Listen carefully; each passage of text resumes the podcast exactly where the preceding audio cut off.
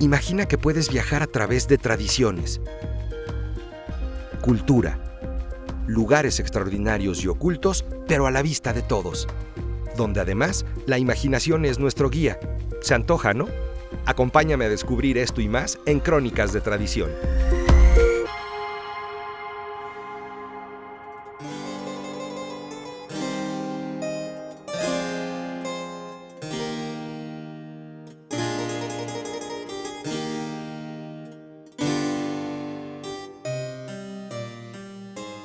Varias de las casas y calles de nuestra Ciudad de México tienen un origen histórico, proveniente de aquellos viejos títulos de nobleza otorgados en la época de la colonia por el rey de España.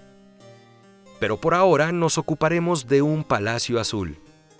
Esta casa a la que nos referimos es antiquísima. Su existencia se remonta hasta el siglo XVI Así que no es nada inesperado que este lugar haya sido testigo de numerosos sucesos históricos, protestas y cambios en nuestra sociedad a lo largo del tiempo.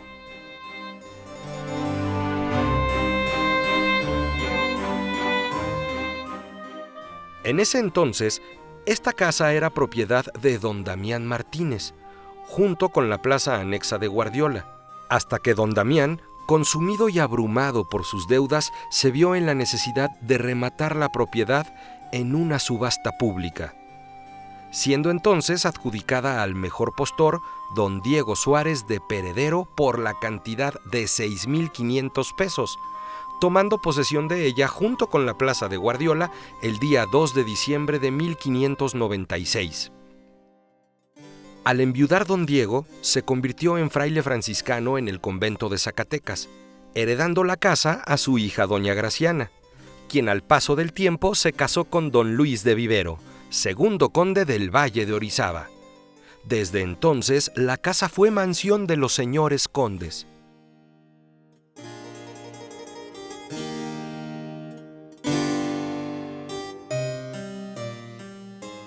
A lo largo del tiempo y por medio de la tradición han perdurado principalmente dos anécdotas sobre este Palacio Azul enclavado en nuestra Ciudad de México. Una referente al Callejón de la Condesa y la otra a la reconstrucción de la casa.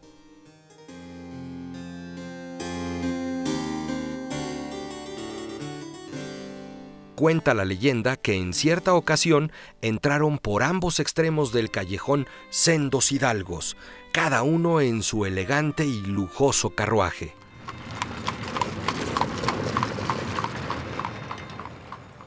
Pero por lo estrecho de este callejón terminaron encontrándose de frente. A causa del orgullo y vanidad de cada uno de estos caballeros, ninguno de ellos era capaz de retroceder, alegando cada uno su propio argumento.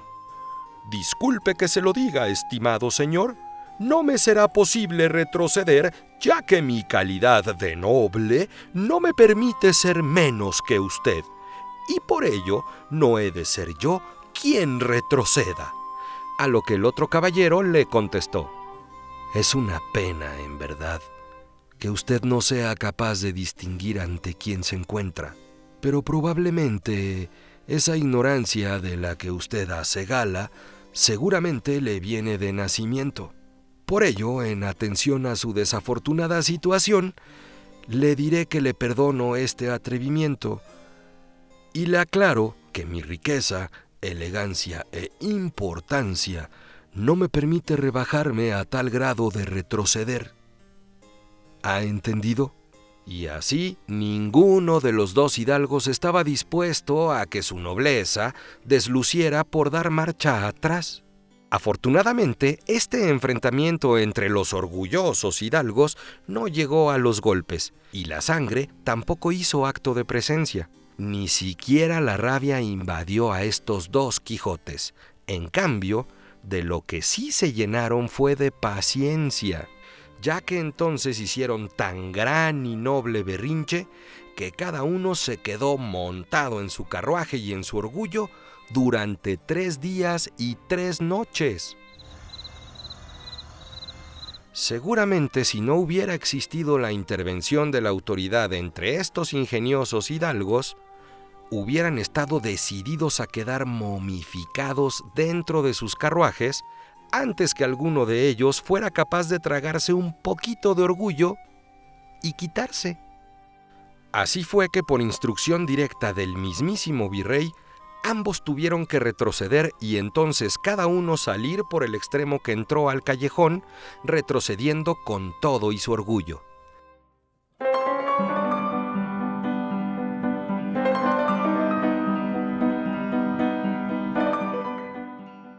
La otra anécdota que ha perdurado en el tiempo dice, cuenta y comenta que uno de los condes del valle tenía un hijo. Este hijo era, digamos, un poco desobligado, pachanguero, o como se decía en aquellos tiempos, calavera redomado. Este joven, bastante confiado en sus riquezas, pensaba más bien en despilfarros que en algún negocio Jovial y apuesto, gastaba grandes cantidades en trajes lujosos, buenos caballos y diversas elegancias propias de la época, siendo todo esto lo que ocupaba su atención en lugar de las tareas propias del negocio familiar.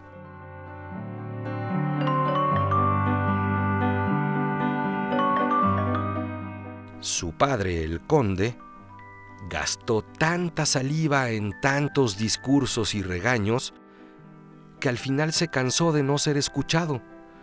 Y lo último que le dijo a su hijo fue, Hijo, para ser muy honesto, creo que tú nunca harás casa de azulejos.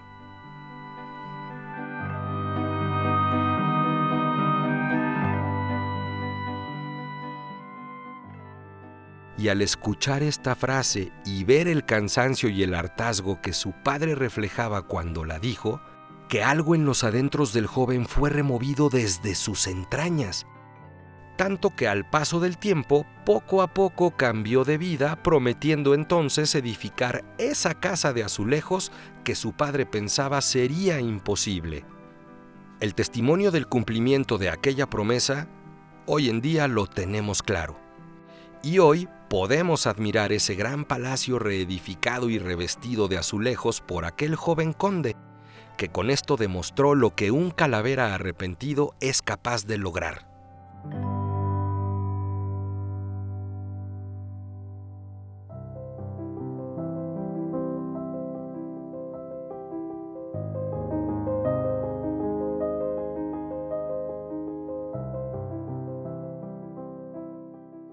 Por otra parte, y continuando con su relación con hechos históricos, una vez consumada la independencia y con los títulos de la nobleza abolidos, los condes del Valle de Orizaba continuaron viviendo en la Casa de los Azulejos.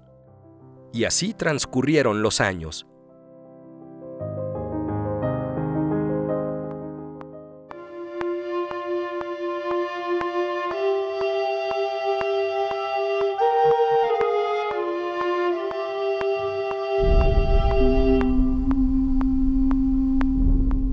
llegar un día funesto para México y que a todos tomó por sorpresa. El 4 de diciembre de 1828, fecha conocida en la historia como el Motín de la Cordada. Ese día, el populacho, un grupo de ciudadanos entre los cuales se encontraban artesanos desempleados, burócratas y soldados mal pagados o desempleados, que demandaban, entre otras cosas, expulsar del país a los españoles.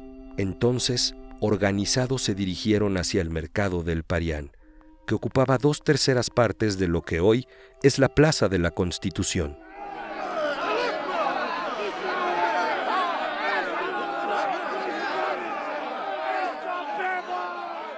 La turba se lanzó a romper las puertas, saquear las tiendas y después incendiarlas. La plebe, como también se les decía, todavía después de esto, procedió con toda su furia a hacer víctima las casas de los españoles.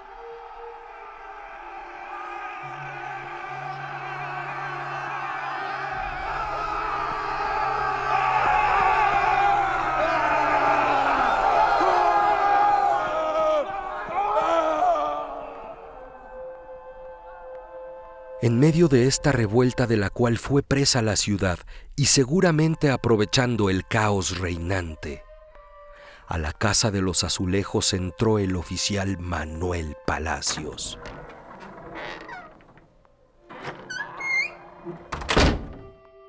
Justo en el momento que el exconde, don Diego Suárez de Peredero, bajaba por la escalera.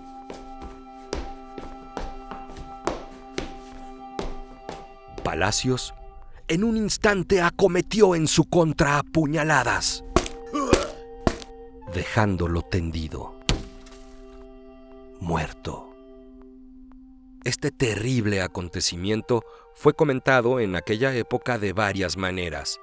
Por ejemplo, fue atribuido a siniestras maquinaciones políticas.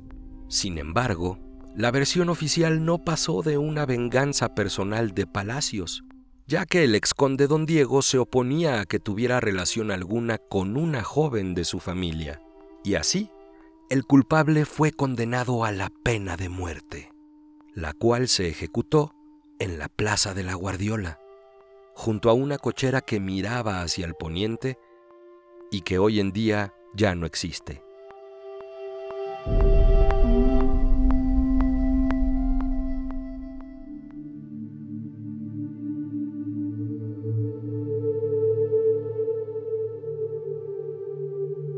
Con este trágico acontecimiento termina la crónica de este Palacio Azul, conocido como la Casa de los Azulejos,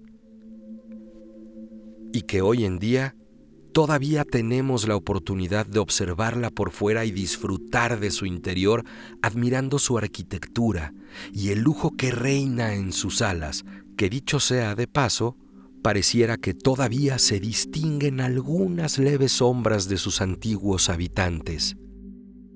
Y al bajar por esa impresionante y gran escalera, es inevitable que la imaginación de inmediato despegue hacia otros tiempos, y en un instante casi se puede distinguir el brillo de aquel cuchillo en la mano del asesino y el cuerpo tendido de aquel conde.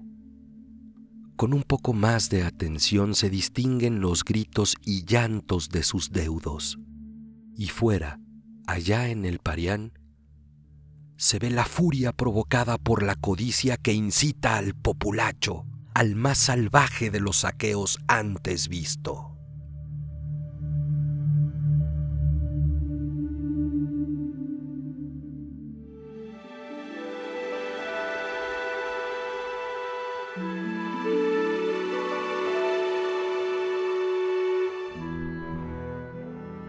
Y es en el año de 1978 cuando la compañía Sanborns Bros. compra este lugar y lo convierte en lo que conocemos hasta el día de hoy. Sin duda alguna, la Casa de los Azulejos, un palacio azul enclavado en el centro histórico de la Ciudad de México, que vale la pena que lo conozcamos, reconozcamos, visitemos y disfrutemos. Y con él, sus crónicas de tradición. Espero que hayan disfrutado de esta crónica. Soy Arturo Islas, nos escuchamos en la próxima.